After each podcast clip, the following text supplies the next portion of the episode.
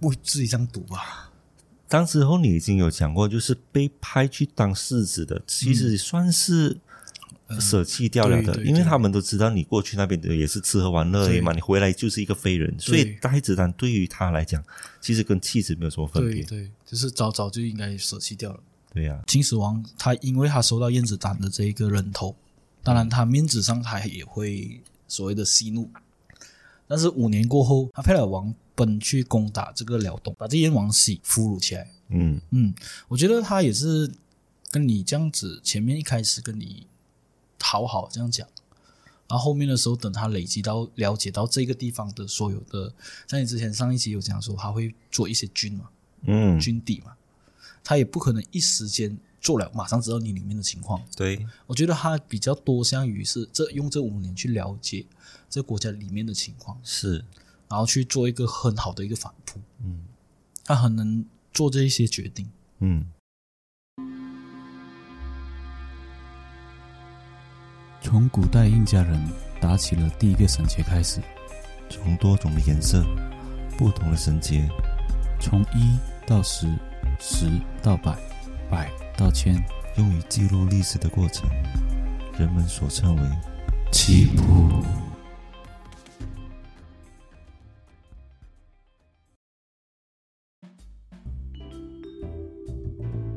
Hello，我是主持人 Roger，大家好，我是主持人阿仁。欢迎收听棋谱。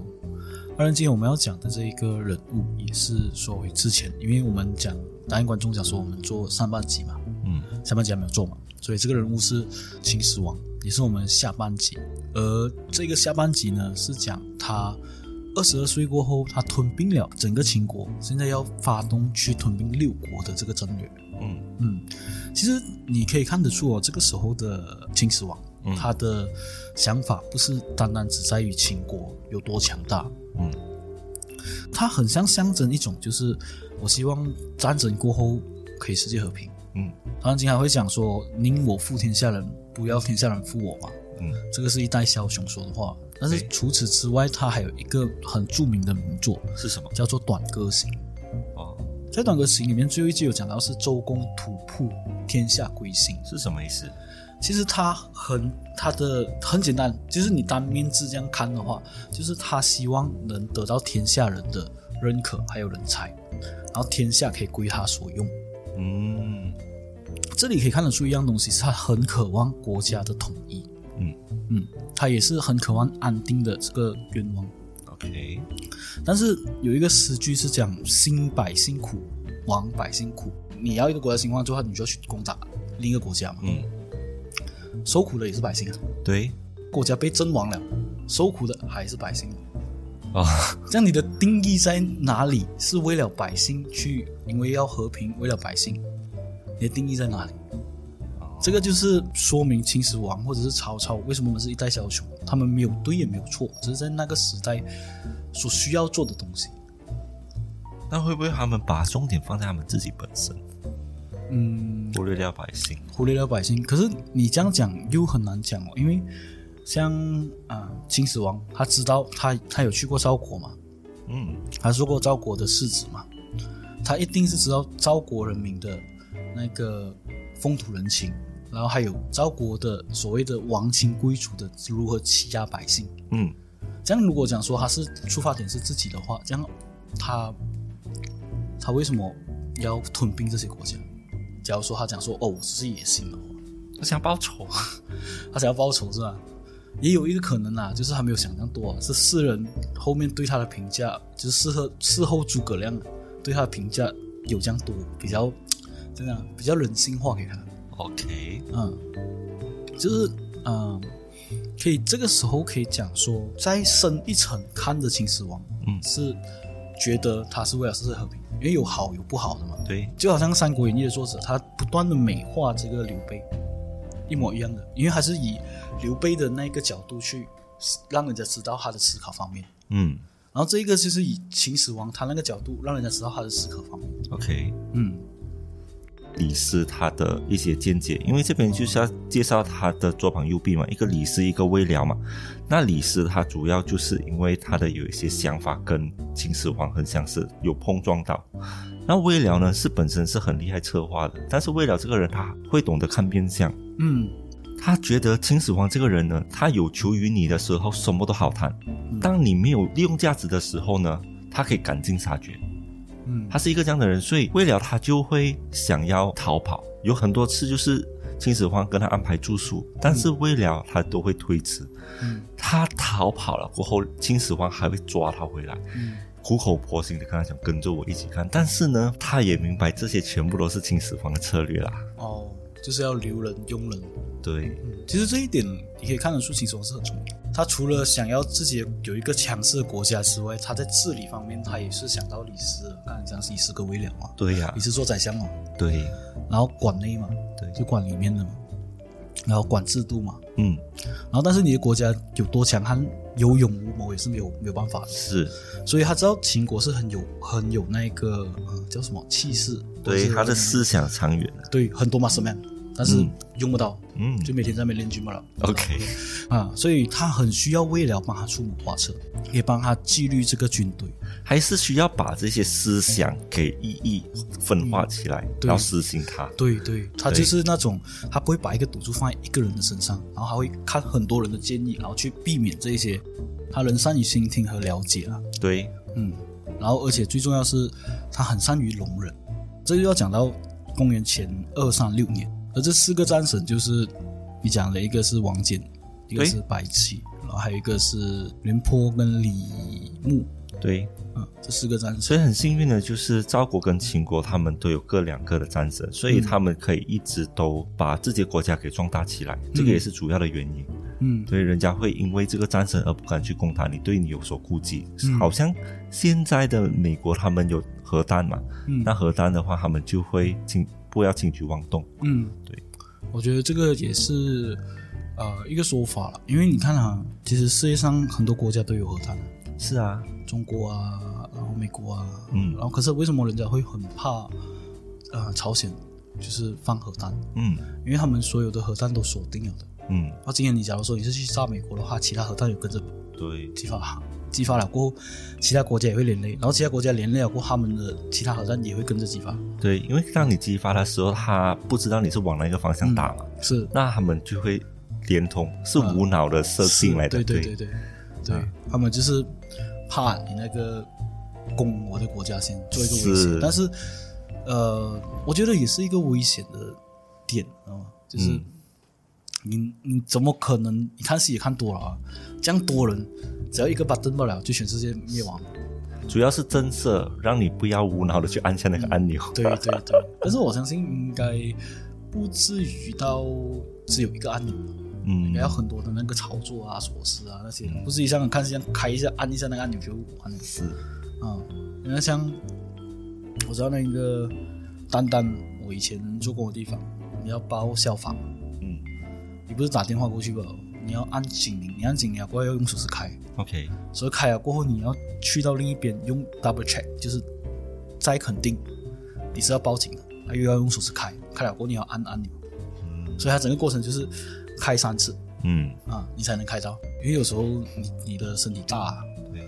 身体碰一下就碰到，经常碰到这些。对呀、就像我们坐电梯的时候，我们不是有一个警铃的吗？有时候啊我们都会不小心按到，对然后对里面的呃保安就会想说，哎哎，怎么了吗？里面啊。对，我们也会不小心按到啊是。是那如果这个是一个很关键的按钮的话，那每个人这样子按，它不成不折扣。对，而且会造成他们有一种就是，呃，每次这样按嘛，每次都没有事嘛，他们就忽略掉这个安全性。狼来了的故事啊，对，嗯没有事啊，这个没有事，那到真的有事的时候就错了。对，所以我们说回秦王，嗯二十六岁，二十六岁的秦王，他再一次派兵去攻打这个赵国，然后攻破赵国的领土过后，他就马上跑。那赵国很无辜哎、嗯，他赵国很，我觉得他是那种，你知道啊、敌进我跑，嗯然后敌跑我追的那种策略。然后，对然后他就是要，呃，他知道赵国很强大，啊，他就是要用熬的方式，对就我不让你练兵，哦，你完全没有时间去练兵， 你就是啊你骚扰他啊，对骚扰，就是你你有看过一些戏，就是他们晚上夜夜城突袭的时候啊，对就是吹就吹，然后那个人就出来哦，一出来出来，好像狼你讲的狼来了的故事一样是啊，就是一直出来出来，到后面他就已经没有那落个到你疲惫，对于他已经没有那个目的，而且这个做法其实，呃，我不知道是不是秦始皇想出来的，但是是一个很聪明的做法，嗯是因为他可以永远的掌控这个赵国的去向，是嗯，所谓的百战百胜，嗯，所以那个赵国肯定会找秦国理论啊，喂，你为什么突然攻打我？就是找你谴责一下这样是子，是，然后秦国也是用推的方式啊，嗯啊，就是就是你知道政客很多的嘛，是就踢踢皮球啊，不是我啊，是什么这样子之类的东西。当然，这个原因也是造成士气上赵国永远比秦国低一一级，嗯所以秦国呢，他就是等待一个时机吧。嗯，等待时机，嗯，所以我为什么我刚才讲秦始皇很容忍，嗯就是因为这件事情可以看得出来。 ，OK，嗯，在公元二三零年，赵国面临了一系列的所谓的地震跟旱灾，嗯，只是其实天灾也是战略的一部分，你知道吗？啊，就等那个时机。是啊，等着这个东但是假如说你说今天的发生是在秦国的话，嗯，他一点是他，他应该不用怕，为什么？因为我刚刚讲嘛，他是永远靠着那个赵国的那个实力嘛，就牵着那个赵国鼻子走。赵国不是牵着他的鼻子走，嗯所以赵国不知道他实力有多少，这个是很重要的。就是当你一个国家的里面的战力啊、情报啊那些东西是给另一个国家牵着鼻子走的话，就代表说他很清楚，你假如发生天灾的话，你能不能 cover 到？嗯然后今天是发生在啊、秦国的话，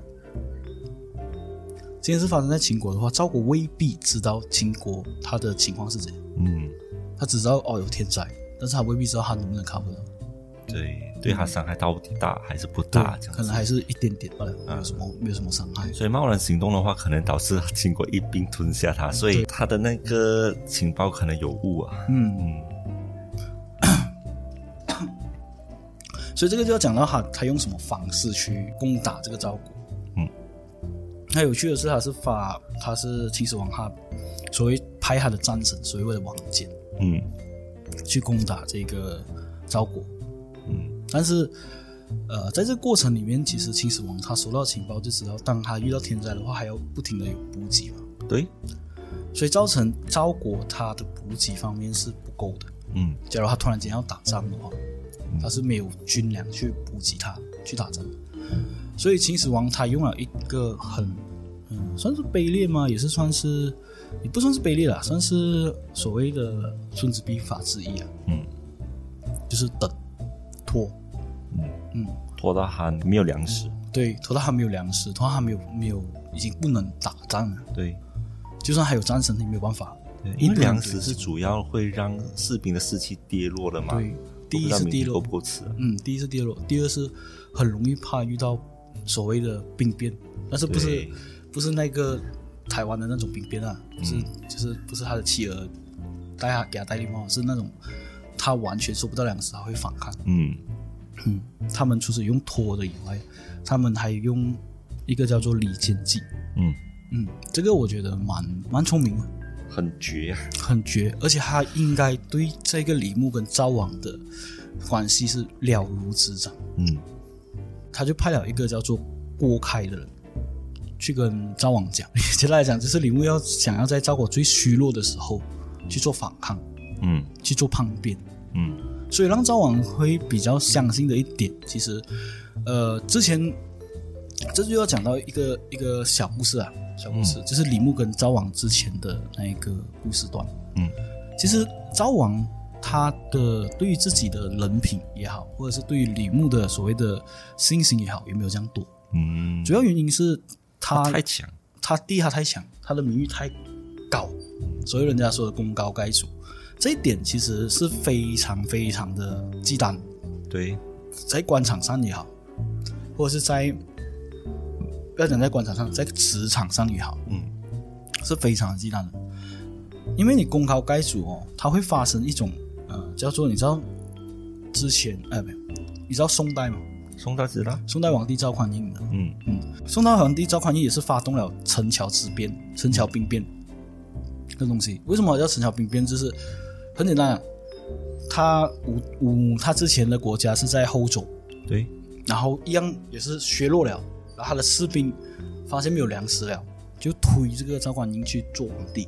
OK，啊，因为他们信服赵匡胤。对，但是这个是后世的，就是秦秦国过后的故事，嗯，所以他是一路来都有这个东西，历史上一路来都有这个东西，就是对派一个呃武将也好，除了这一点之外，他还有一样东西，就是当时候李牧是被啊、赵王派去攻打匈奴的，嗯然后李牧他就是每次都是用防守的状态，嗯他觉得只要防下这个青野的话，就无忧了。嗯，可是赵王就是觉得，哎，为什么你只防不攻？对，李牧他完全没有解释，他就直接拒绝赵王。嗯然后所以这件事情让赵王派他就是去到韩北之地，嗯完全就是劈掉他。但是后面的时候，那个匈奴太凶了，对，整个赵国只有李牧可以对跟匈奴反抗，嗯所以后面也是让他请那个赵李牧回来。嗯所以这件事情其实对于招王蛮影响蛮大的。嗯，就是你想看，永远都有一个比我厉害的，然后说话权比我大的，对，让他做皇帝就好了，为什么是我要啊做？， 是啊，然后我命令他都不听，是，所以昭王听到这些传言，他就命人叫吕牧回来，嗯因为秦国在打他们嘛，对应该叫吕牧回来。可是吕牧那边也是照样拒绝昭王，嗯，他很拒绝硬啊，嗯，所以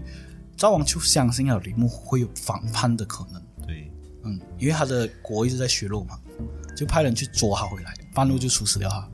所以国开就得逞了。对，所以就是那个秦国就得逞这个东西了，所以当时国开也是亲自打开那个国门，让秦军、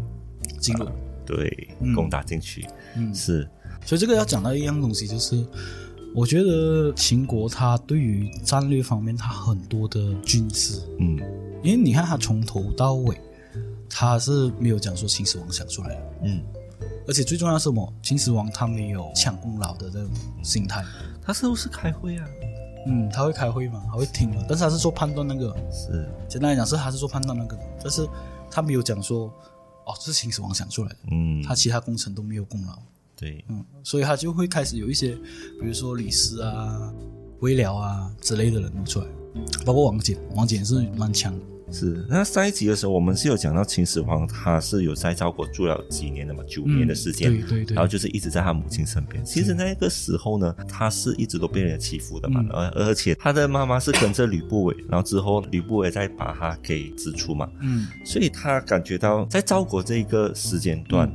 他妈妈其实也是会被人家欺负的。嗯，对，因为知足当时他就跑回秦国，就留他的母子全部在赵国嘛，嗯所以他知道成功攻下赵国的时候，他是亲自过去赵国，嗯把之前欺负他们子母的仇人嗯全部杀了完。嗯所以当时候他成功攻下赵国的时候呢，就其他国家就发现到他是一个危险的、侵略性很强的国家。嗯对，所以燕国他就有一个太子丹就开始出谋划策嘛，就想说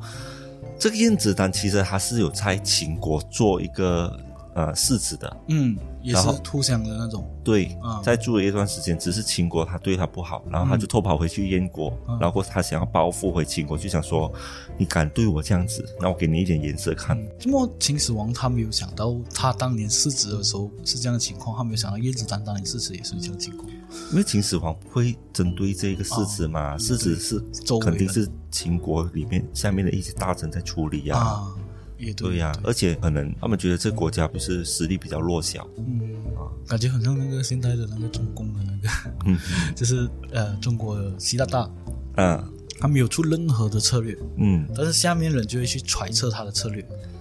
然后啊去做他没有想要做的东西。有时候啊， 我不是讲说我们称赞习大大，像很简单的那个维尼事件，嗯他没有发话讲说我不喜欢维尼，嗯，他只是静静吧。对然，后人家笑他，然后过后他下面大臣就觉得，诶，他好像不开心，然后好像被人家取笑，不可以，他的威严没有，不可以没有在，就类似这样的东西。是，嗯，啊所以就做多了，对，包括呃，为什么叫他习大大，不叫他习总？嗯嗯，呃，想要知道为什么不叫他习总，很简单吧，你把习总呃当做广东话在读，嗯你就知道什么事情了。讲回秦国，又又拖到中国， 好。那太子丹想要给秦国一点颜色看嘛，嗯他就派了一个人叫荆轲，当时荆轲是要跟另外一个人去秦国的嗯啊，当时他就派了荆轲去到秦国那边，要打算刺秦，嗯但是当然过程中是不不成功，嗯所以这个动作呢，让秦始皇非常的生气，所以他就要追杀这个太子丹。嗯他追那个太子丹，一定是有牵涉到燕国的，嗯所以燕国也常常遭殃。他们被追到逃到一个地方，逃到辽东。嗯当时跟燕王一起逃的呢，也是有一个叫做代王家。嗯为什么他叫代王家？其实因为他的赵国已经灭亡了，灭亡了他自己封自己为代王，哦，这样子。就是他的他的赵国的最后一个血脉。嗯，哦，OK 他就把自己作为代王家，嗯算是有一点不要脸啊。啊，然后他也很损，他就跟这个燕王洗了。嗯他讲这一些灾难全部都是太子丹给我们的。嗯其实如果你想要破这个局的话啦，你就把太子丹交给秦王，让他息怒。呃，所以他也接受了，他就把太子丹的头砍断了，过后用他的头献给秦王。主要是他儿子多，嗯只要蔡子丹只是他的单麦的话，他应该不会自己这样赌啊吧？当时候你已经有讲过，就是被派去当世子的，其实算是舍弃掉了嗯对的，对因为他们都知道你过去那边也是吃喝玩乐而已嘛，你回来就是一个废人，所以太子丹对于他来讲，其实跟妻子没有什么分对别。对，就是早早就应该舍弃掉了。对呀、秦始皇他因为他收到燕子丹的这一个人头，当然他面子上他也会所谓的息怒。但是五年过后，他派了王奔去攻打这个辽东，把这燕王喜俘虏起来。嗯嗯，我觉得他也是跟你这样子，前面一开始跟你讨好这样讲，然后后面的时候，等他累积到了解到这个地方的所有的，像你之前上一集有讲说，他会做一些军嘛，嗯，军地嘛，他也不可能一时间做了马上知道你里面的情况。对，我觉得他比较多向于是这用这五年去了解这国家里面的情况，是，然后去做一个很好的一个反扑，他很能做这一些决定。嗯，那王本可以说说这个人，嗯，其实王贲他简单来讲，他就是呃战神的儿子王翦。当然，他对于呃秦国方面的很多的策略也是非常的强。嗯他最厉害的就是计谋，嗯，所以所谓的嗯虎父无犬子。对，嗯，王贲他经他除了单方面的把燕国覆灭过后，他有去攻打魏国，嗯，然后魏国也是因为他用了一些策略，所谓的黄河嗯啊、所以他用的策略就是把黄河的水灌入这个大梁城，导致魏国灭亡。嗯。可以看得出，就是王本他用最小的力得到最大的结 果。对对对对，好像所谓的水淹七军，是啊，很很很聪明，是，应该也是要讲说他老爸很厉害，小孩子，嗯，嗯，就对，是从小就教他的那些战略那些。就是他的老爸用很多的资源去栽培一个孩子，肯定是会非常的强嘛。嗯对，所以这个大梁城也是现在的开封市，嗯，以后的那个包青天的地盘。这对样子，。像王贲他老爸就是王翦嘛，嗯那王翦他之所以这么得到秦国的信赖，嗯或者是想说秦始皇的信赖，有什么原因呢？这就讲到要讲到其中一个故事，嗯就是秦国要攻打这一个楚国的时候，嗯因为六六国是一边一边的吞吞并嘛，嗯就是慢慢的侵蚀嘛。当时候他们在商讨的时候，王翦是讲说要用六十万，嗯可是李信就讲说用二十万就可以了。嗯，当然你以你是一个领导的话，你当然是觉得越少越好，对，我不用我不用这么的呃用到六十万这样多，浪费粮食，是，嗯浪费很多的呃所谓的器具，嗯我要打造六十万器具。因为二十万可以打，为什么不要用二十万？嗯像现在的老板一样啦，就是你的 cost 你这样低，为什么不要用这个这个 cost？是看做看了，可是他用了这二十万，也是简单来讲，就是怎样的呃，你出多少钱，他就有多少的 quality，一模一样的东西嘛。嗯就是他出了二十万去攻打，当然二十万不止攻打不成功，还要悻悻而归。对，所以这个时候，其实王翦他呃，他也是有一些脾气，他有一些脾气，就是他当时候秦始皇不要啊、就讲说当时候他的商议不得到秦始皇的认可，然后秦始皇也派他就是回家耕田，就是简单的说，就是你回去做你的东西，你已经老了，你没有必要要你。但是很快的，就是打脸，就是李信跟李信跟蒙恬带领这二十万攻打楚国的时候是哭着回来的，就输了，输着回来的。而秦始皇呢，他就要求王翦践踏，嗯然后他用很多的呃所谓皇帝不会用的招数，嗯向他道歉啊，向他认错啊，就想说给他一个机会去去反。这里啊，其实你要看一样东西，就是你要知道，就是秦国秦始皇他的他的性格跟赵国的性格做一个对比啊。嗯你看王翦，他敢违背秦始皇，只是他要秦始皇来求他。嗯而秦始皇他对自己的信心、对自己空局的信心，跟对自己掌控这个军队的信心，是比赵国还要所谓的赵王还要多嗯，很多很多很多。对，而且他对王翦的信心也是很多很多。嗯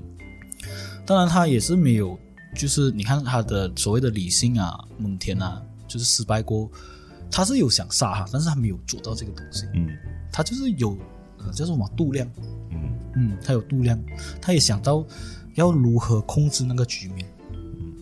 所以他这个是与生俱来的，对一般人是很少有这一个东西。对，像曹操所说的，就是疑人不用，用人不疑，嗯嗯，所以他很像，他某一方面真的很像曹操，嗯但是他是成功的例子，但是曹操是失败的例子。嗯其实中间有一个小插曲啦，就是我们之前上几期有讲到的呃项羽，啊项羽，然后王翦那时候是被派出去攻打楚国的嘛，对，那个时候有一个将军去世，叫做项燕，嗯而这个将军，而这个将军，他就是项羽的爷爷，嗯嗯，所以为什么项羽后面会这么恨这一个秦国就是这样子，所以攻完楚国过后，王翦做什么呢？嗯，他去哪里？他就向南出发，去到叫做所谓的辽族。嗯辽族的首领看到王翦过后是完全没有做任何的反抗，就投降归顺于秦国。嗯这个辽族其实我越那时候啊，这个越族其实我那时候是在想是不是越南？ 我也是这样子觉对，我在想得，那种就就上网去找，是可是越族在呃先秦时先秦时期的时候，那时候是属于呃江苏、浙江嗯啊，然后还有广东、嗯闽南那一带，就是下面那一带，嗯，就是澳门啊、香港那一带，嗯，所以我就觉得哦，原来不是这是台湾在旁边而已，你看，是是是啊，是，所以他是他是讲了这一段，所以他的所以为什么人家讲说很多的那个原住民嗯台湾呢？嗯嗯，嗯，然后很多的所谓的南下都是很多的原住民，是，但是我觉得应该是讲说那时候的秦国，他们只在意上面的燕军十六，嗯。嗯，就作为六国，嗯，所以王翦其实他很厉害，他为什么还要六十兵？是因为他打完楚国过后，他还要去越族嗯继续攻打下去嘛，这样你、嗯，你不用来回再走，嗯你就一路可以这样子打下去，对他可以节省那个成本。对， 也算是成本，对，他就是走一趟就好了。是啊，因为他的管理地比较 高。其实我觉得，呃，这样讲吧，他所谓的六十万人，他的心想应该是有多的话可以继续向下攻，是，没有多的话那就刚刚好嗯打赢，所以他就用六十万，你比较有信心，对因呀、为你二十万死一次，你可以还有第二个二十万，所以他对策略上其实想的比较多，嗯，因为他有经验嘛，不然怎样叫做战神呢？是追尾的时候，也是最后一个国家，就是齐国。在公元前二二一年，秦始皇三十九岁的时候，他已经成功战略了这五个国家，包括赵国、韩国、燕国、魏国、楚国，那剩下一个楚齐国。那剩下一个齐国就不用讲了嘛，就是很容易嘛，因为齐国是在燕国的下面，然后他是在楚国的上面，嗯，所以他是被围着打。对， 啊，所以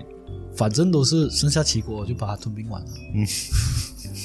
这是他一个小很国顺便啊对啊，顺便啊，因为他也是没有，也是要讲说齐国他没有意识到这个东西，就是秦国开始在吞并所谓的韩国跟魏国的时候，嗯对，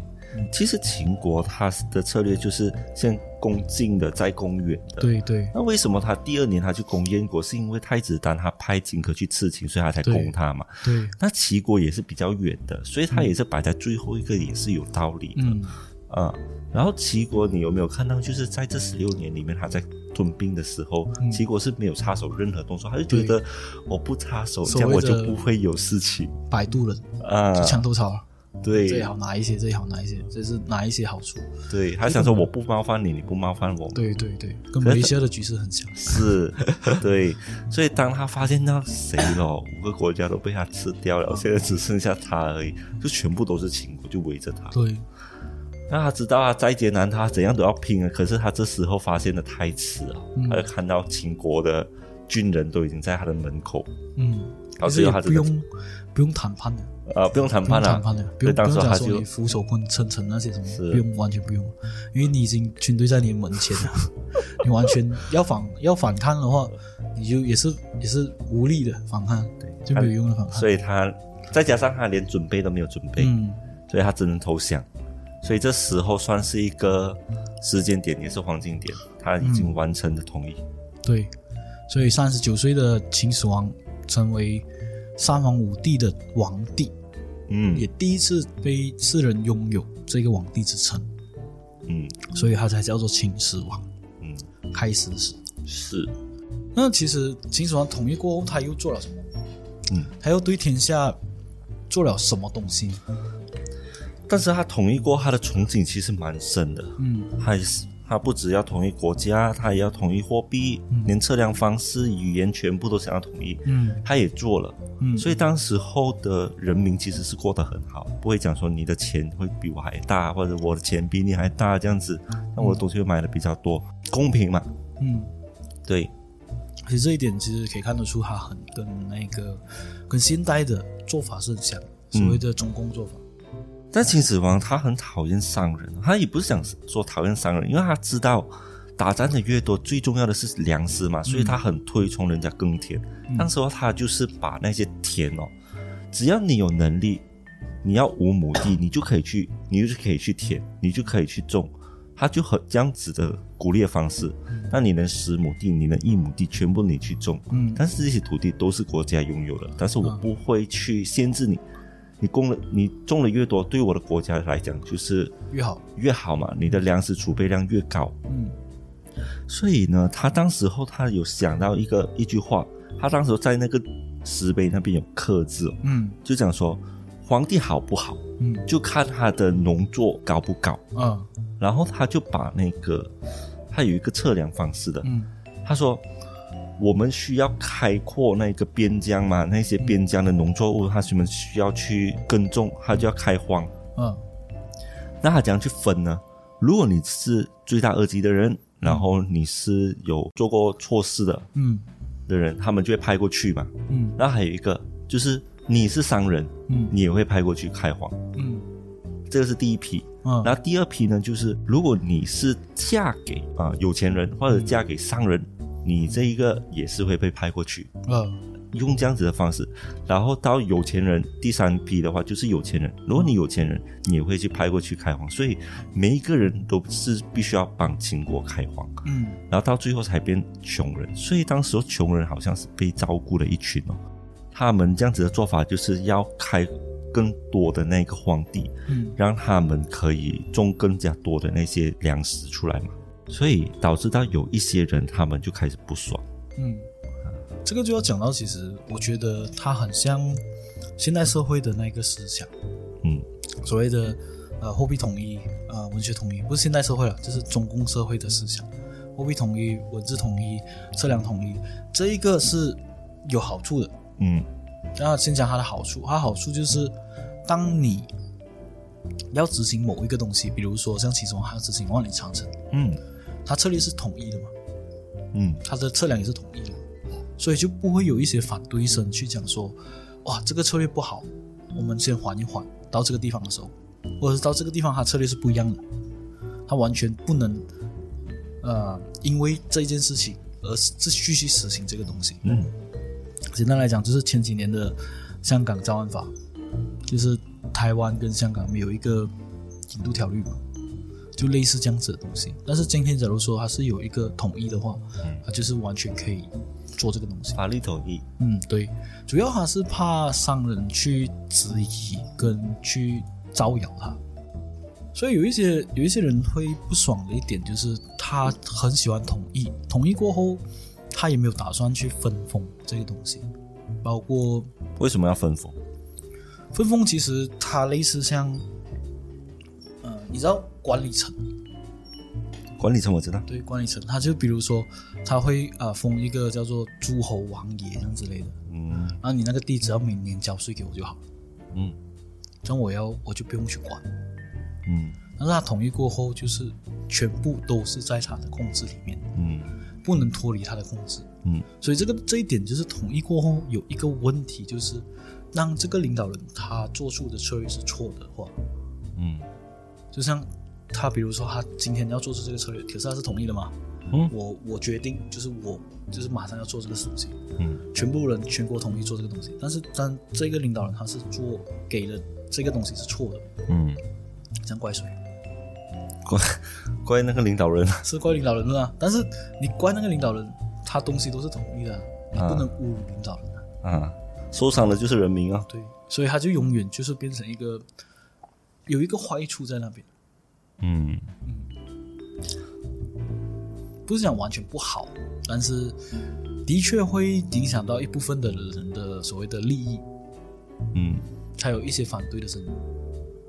所以导致秦始皇到后面他有一些求仙的方法啊，或者是他要做他自己的陵墓，嗯然后还有修理长城，他就用这些方法嘛，因为只要他说得出来的就是圣旨啊，对，所以你就看到没有人后面、反抗啊后面就是所谓的统一的坏处，是啊，没有反抗，就是就是我要做这个东西，但是他要做这个东西，其实可以考虑到一点，除了每他是一个普通人以外，就是很没有，sorry，他要做这一点，其实可以反射一样东西，就是他只是一个普通人，对，当他有了权利，当他有了金钱，他就想要把这个东西永远保留下来，嗯包是括长生不老。啊，就算没有长生不老，他也像看我之前讲的，就是要流芳千古，他的名声。对，嗯，所以他也算是一个普通人，因为一个普通人也是这样子做的。嗯。嗯，所以你看啊，现在他已经完成了统一了过后，有没有发现到他形态开始变了？嗯他变到好像开始暴虐啊，或者是比较野蛮，嗯，比较所谓的自私啊，嗯，所谓的自私啊，就是以他为出发点。他觉得他想的东西就是对的，就是啊真对理，对这个很可怕、对，因为当他把六国统一过后，他身边的臣子也不会去，呃，这样说劝说他应该怎么做。为什么？因为已经不需要你了嘛。对，，然后为什么我不需要你啊？为什么我还要听你讲什么？所以那些出头鸟都会被他杀掉，统一啊对杀掉。对对对，他做这样的东西，他一定是需要人嘛， 嗯那，些人从哪里来？就是他自己的人民，嗯他这样子去叫那些人民去做，就像刚才就是开荒的这些政策，嗯，那你你开荒对啦，那你也是要钱的、那些钱从哪里来？也是从人民那边来，嗯所以到最后他就会设置了很多的税收。嗯哦，你长得够帅收收钱啊，你长得很丑又收钱 OK 啊。他还有一个很夸张的，就是很多人他们其实家里够大，他们可以大家一家人就是住在一起啊，不可以。哦你现在长大了，你要搬出去住，哦那你搬出去住，你就要给地税给我，哦这，样子来去收钱，你知道吗？所以他人民哦，如果有钱的话 OK 啦，但是如果没有钱的话，你还要去交这个税，其实对他们来讲是很大的压力。嗯那不听你的话，你要被你打，被你杀，这样子生不如死。嗯，我觉得他的这个他这些策略啊，很像现代社会的收税，但是税但是对他是用在不对的地方啊，对呀、吧完全不对的地方啊。只要他是用在那些所谓的法律制度跟所谓的收税的方面，他是用在对的地方的话，他的国家是一定会一直长大。是啊，你看国外世界，他们就是会坐火车啊，或者是啊会对做哦一些工厂去酿造那些食材，然后再把它卖去国外。他不是说他我也他做那个万里长城防止匈奴进来，啊，我也有有用处的啦，我也有用处的，万里长城是我也有用处的，方式匈奴。你防止匈奴对他的想法是对的，因为他是用在边界的那一些国家，他们之前所做的那些防盗墙嘛，然后他再连接起来变成了万里长城。对，但是当秦始皇死了过后，匈奴他们也是用这万里长城，当时候真的发生匈奴进来的时候，能不能防止到？啊，都没有防止到嘛，也没有讲说是他的错啦，就是他也是要防止匈奴嘛对对。为什么他要防止匈奴嗯？当时候是因为卢生他去找秦始皇，就给他看一本书，那本书是讲一些预测未来的。然后秦始皇一看的时候，他就想说，有一句话：“亡秦者胡也”，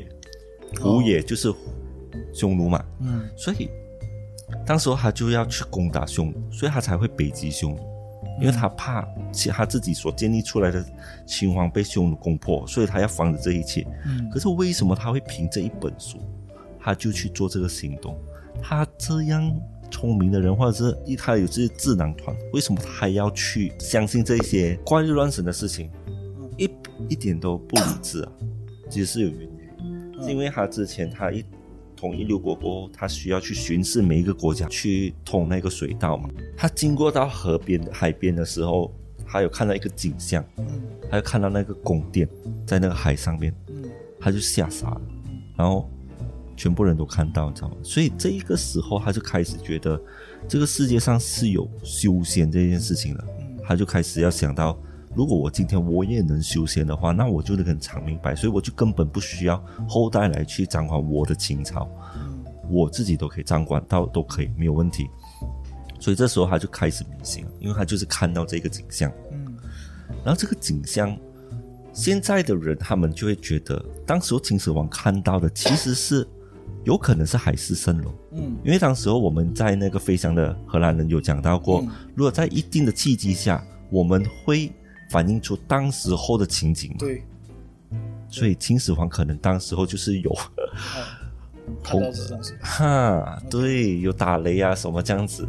有看到，所以当时候又这样巧，这个徐福又来了。嗯徐福一来的时候就跟他讲，现在其实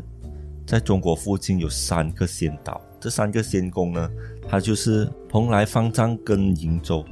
所以当时候他跟秦始皇说了这件事过后，秦始皇是非常相信的，他也让他去找。然后徐福他就去找了，过后他就再回来嘛。嗯然后他在去的过程中，其实卢生是来跟他讲这件事情，所以他就准备去打匈奴。徐福回来了过后，他就讲说，其实海上是有一个巨礁，嗯然后这巨礁阻挡他，不让他过去。这样子的话，他是很困扰。秦始皇就去派人去攻打，攻打这个巨礁。回来的时候，其实是一一个很大的鱼来的，哦，也没有什么特别啦。这是然后鱼啊啊，然后他讲说，这样如果我们过去的时候，我们是要请这个仙人，他们所谓的真人，嗯请他过来教你法术嘛。嗯那你一定要有一些礼貌礼貌性的一些物品送给人家。嗯他就凑齐了三千童男童女，然后帮他搬一些货物、钱，然后还有一些真材异宝，然后放在他船过后呢，他就去了，一去不回头。是他，其实他很徐福这个人是算是蛮奸诈的，因为他知道秦始皇相信这些东西， 是，所以他也是算是一个讲讲啊时代造英雄吧， 呃，造出他这样的想法的人。对，其实影响很大。那其实在，呃有一些电视剧，或是有一些所谓的九九三， YouTube 上，或者是所谓的解说，有说到徐福其实去了蓬莱，所谓的蓬莱是日本，啊，呃，瀛洲也是算是日本的一种，嗯，但是蓬莱会比较呃出名的是因为你知道台湾称日本米叫做蓬莱米，哦，所以为什么你看那个台湾很多饭啊、卤肉饭啊都是用日本米？是诶，这样那个徐福去了日本，他又有这样多的资源，又有三千童男童女，大家可以在那边称王诶。是啊，呃，有人说他是所谓的天王第一代哦，啊，有人说啦，有人说啦，但是，anyways，他们有一个真正的一个历史的记载 OK，啊，就是蒋爽哦，啊，你可以，你可以发挥你的想象力，他过后过去啊，过后他是做了什么东西，你嗯发挥你的想象力，包括呃，有讲过杨贵妃也是有去日本，他去那边的干嘛？她是逃民，她本来是在历史上她是被呃皇帝杀死的 OK，啊，但其实是还没有。他们讲说那个时候应该是没有，因为为什么他发现杨贵妃在日本有一些遗迹，嗯嗯，就是有去到日本，嗯，包括福来，呃，诶福来不了，包括徐福，徐福也是有一些遗迹在日本，我想说福 来是什么？是一条狗吗？啊，孙孙讲，那卢生他到时候，他那个时候给秦始皇看了这个预测未来的书籍过后，他又跟了秦秦始皇说了一句话，就是我会炼丹，你有什么愿望，你想要炼什么丹？秦始皇一听，我当然就是想要长生不老嘛。啊那好，我帮你炼，只需要七七四十九天就可以炼好了。啊，然后他就在宫中大肆挥霍他的人生，嗯他就他想要什么资源，秦始皇都满足他。然后到接近这个日子的时候，他发现他如果他继续待在这边，他就很可很可能被揭穿了。啊，所以他在这个时候他就偷跑，但是如果他偷跑的话，就会给大家都知道他其实在讲骗话，根本就没有长生不老药嗯这个事情。所以他就说，其实我是可以练到的。嗯但是你看秦始皇这样样子，他杀孽太重了。如果给他活到百世、千世的话，像我们人民是不是很痛苦？所以他不配吃这个长生不老药，我也不能做给他。 ，OK，所以他就逃跑。所以秦始皇一听到这个消息的时候，他就想说：“我对你这样好，你要什么都给你，你现在还要这样子来啊讲我坏话，这样子。所以他就很不爽、啊，然后他就开始坑儒。哦，就是追追杀这一个所谓的儒生，对，为什么要追杀儒生呢？是因为这个儒生一定有朋友了嘛，嗯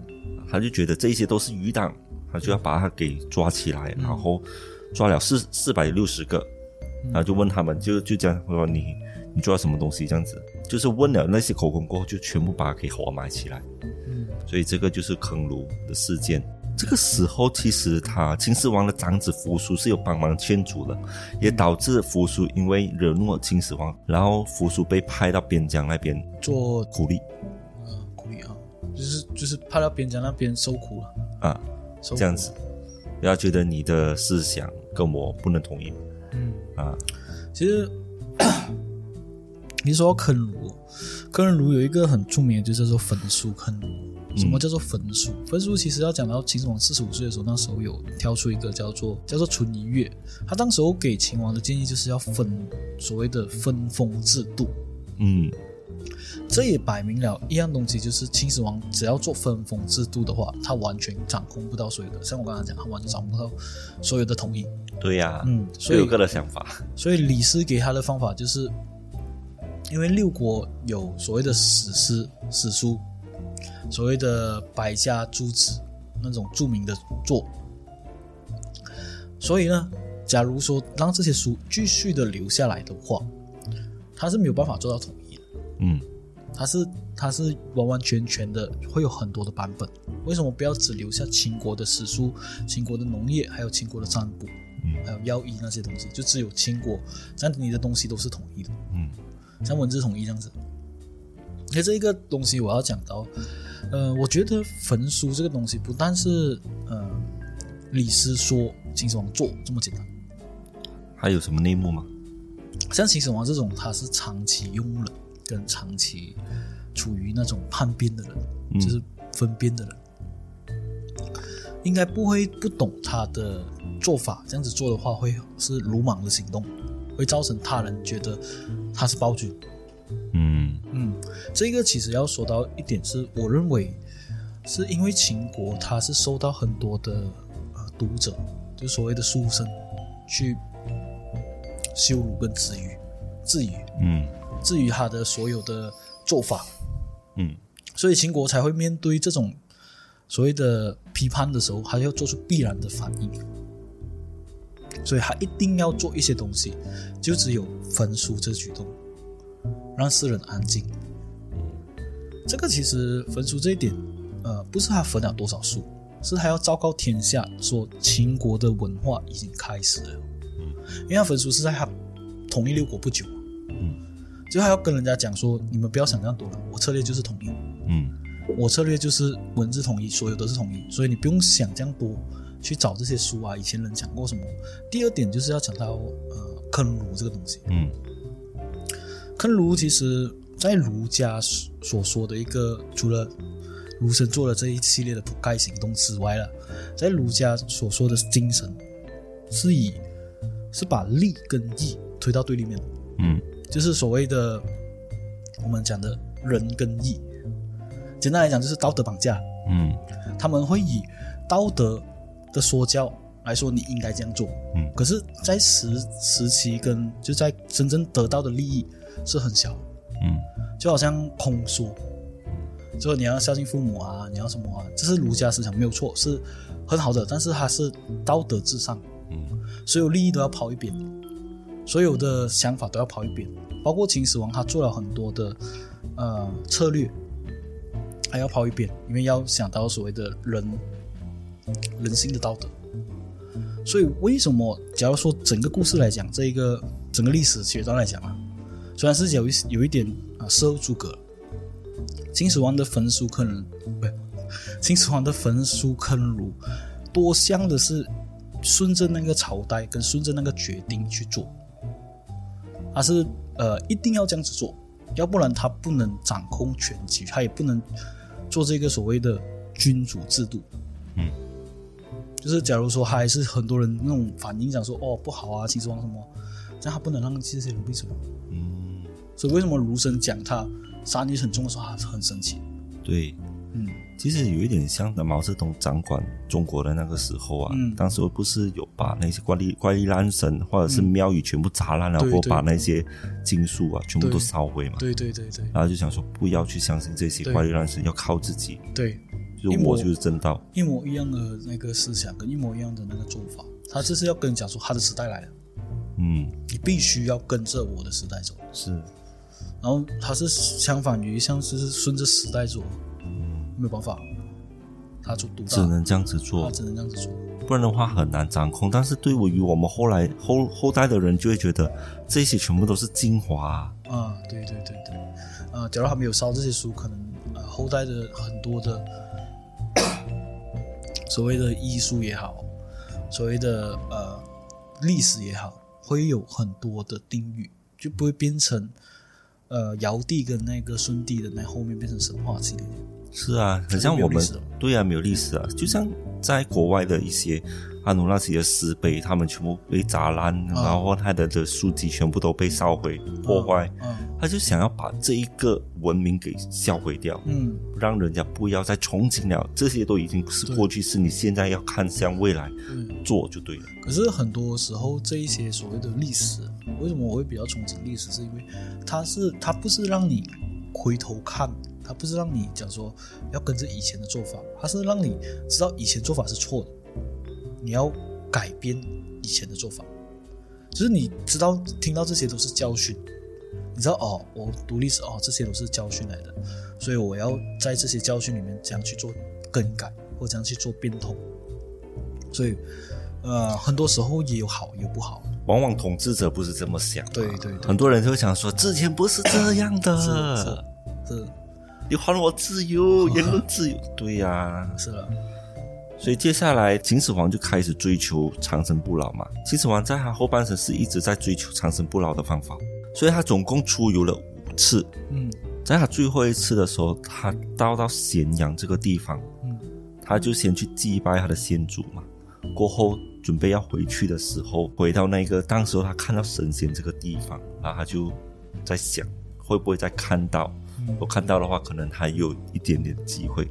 可是因为他太过于执着，导致他身体有一点问题。嗯在路途中的时候，他就开始生病。当时候是吴海、赵高跟李斯嗯跟着秦始皇一起去的，然后他开始发现他自己不行了嘛。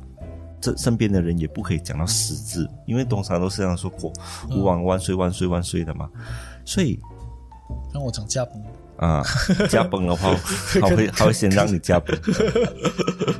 那时候他就想说，他真的要死了，嗯，开始面面对现实啊，我不行了。啊，我已经不行了。嗯他就叫了那个糟糕过来，就跟他讲，还要交代后事嗯。他想说他的位置，如果他真的死了过后，他要把他的位置交给他的长子扶苏。嗯那个扶苏在边疆嘛，嗯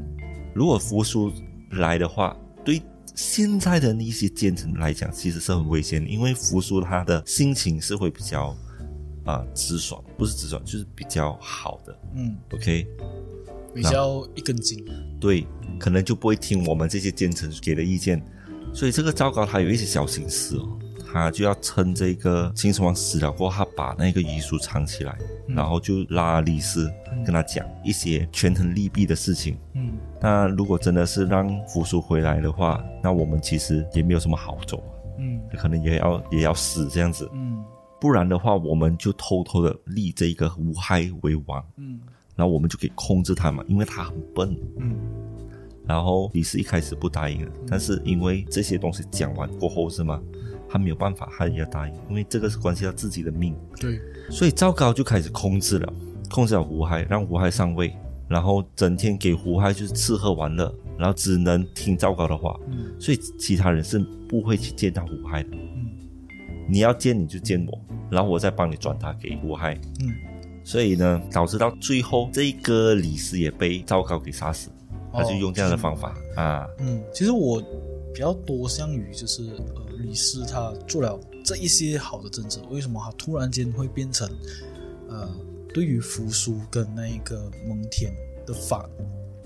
反对者？嗯其实我很多时候你看历代朝代了，皇帝上位了，是新的皇帝上位了，他们要杀的就是像我之前一直会讲的，要杀的就是之前的臣子，嗯，就之前的啊、皇帝身边的大臣。对，为什么他们会影响到我的地位？是，嗯，他们我要叫他们昂哥，可是你讲一些哦，当年我跟你爸讲讲讲讲，为什么你不要这样这样这样？你能讲？以以理不合嘛，就是你不能讲说不敬敬重这个老人家，对，所以你只有一就是革职，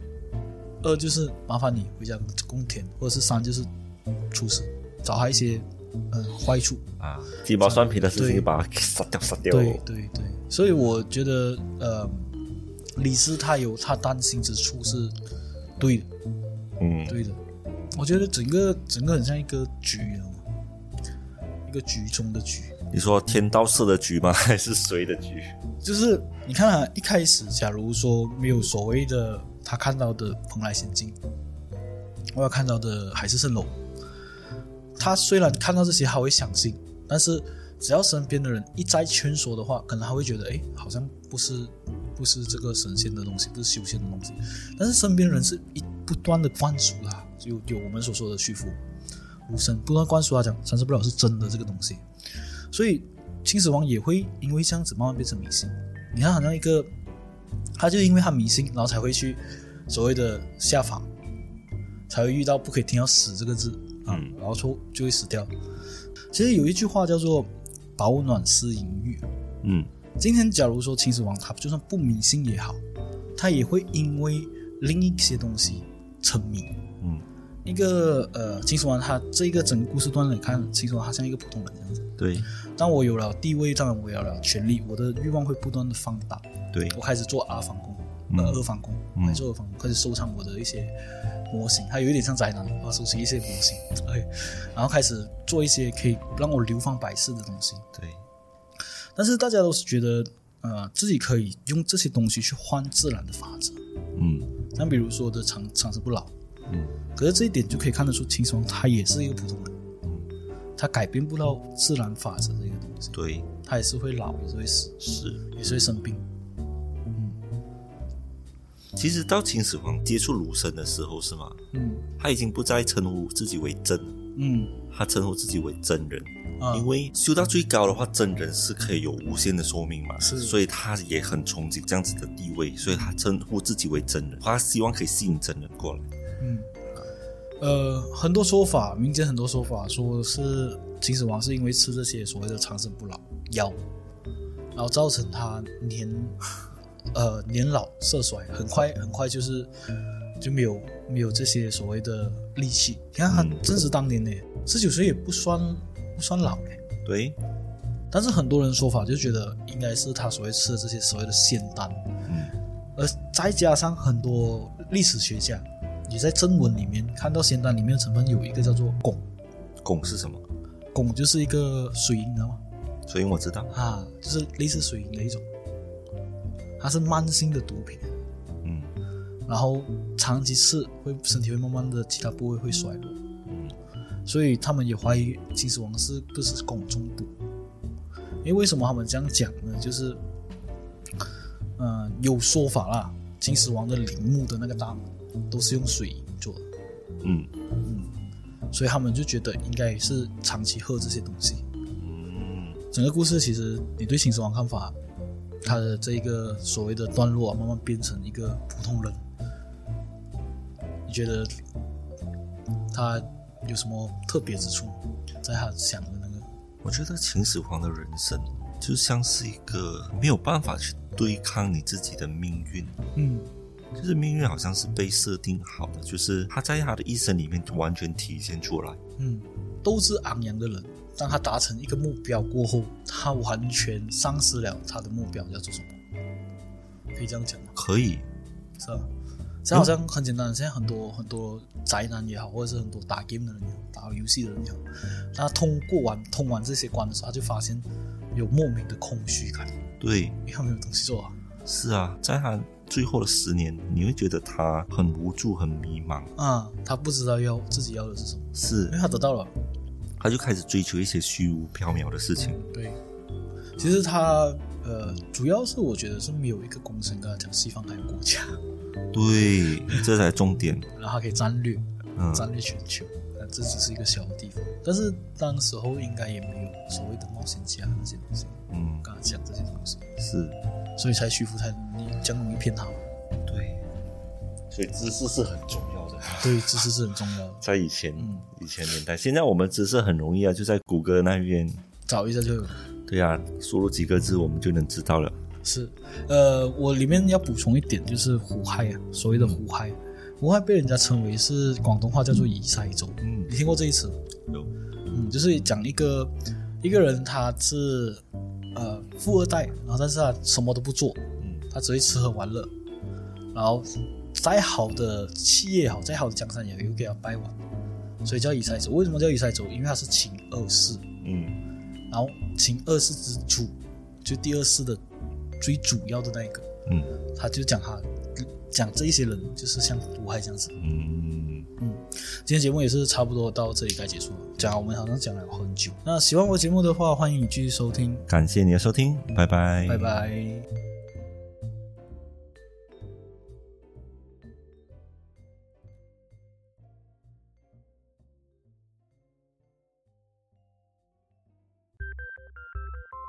好了，今天我们的节目差不多到这里就结束了。喜欢我的节目的话，欢迎你订阅、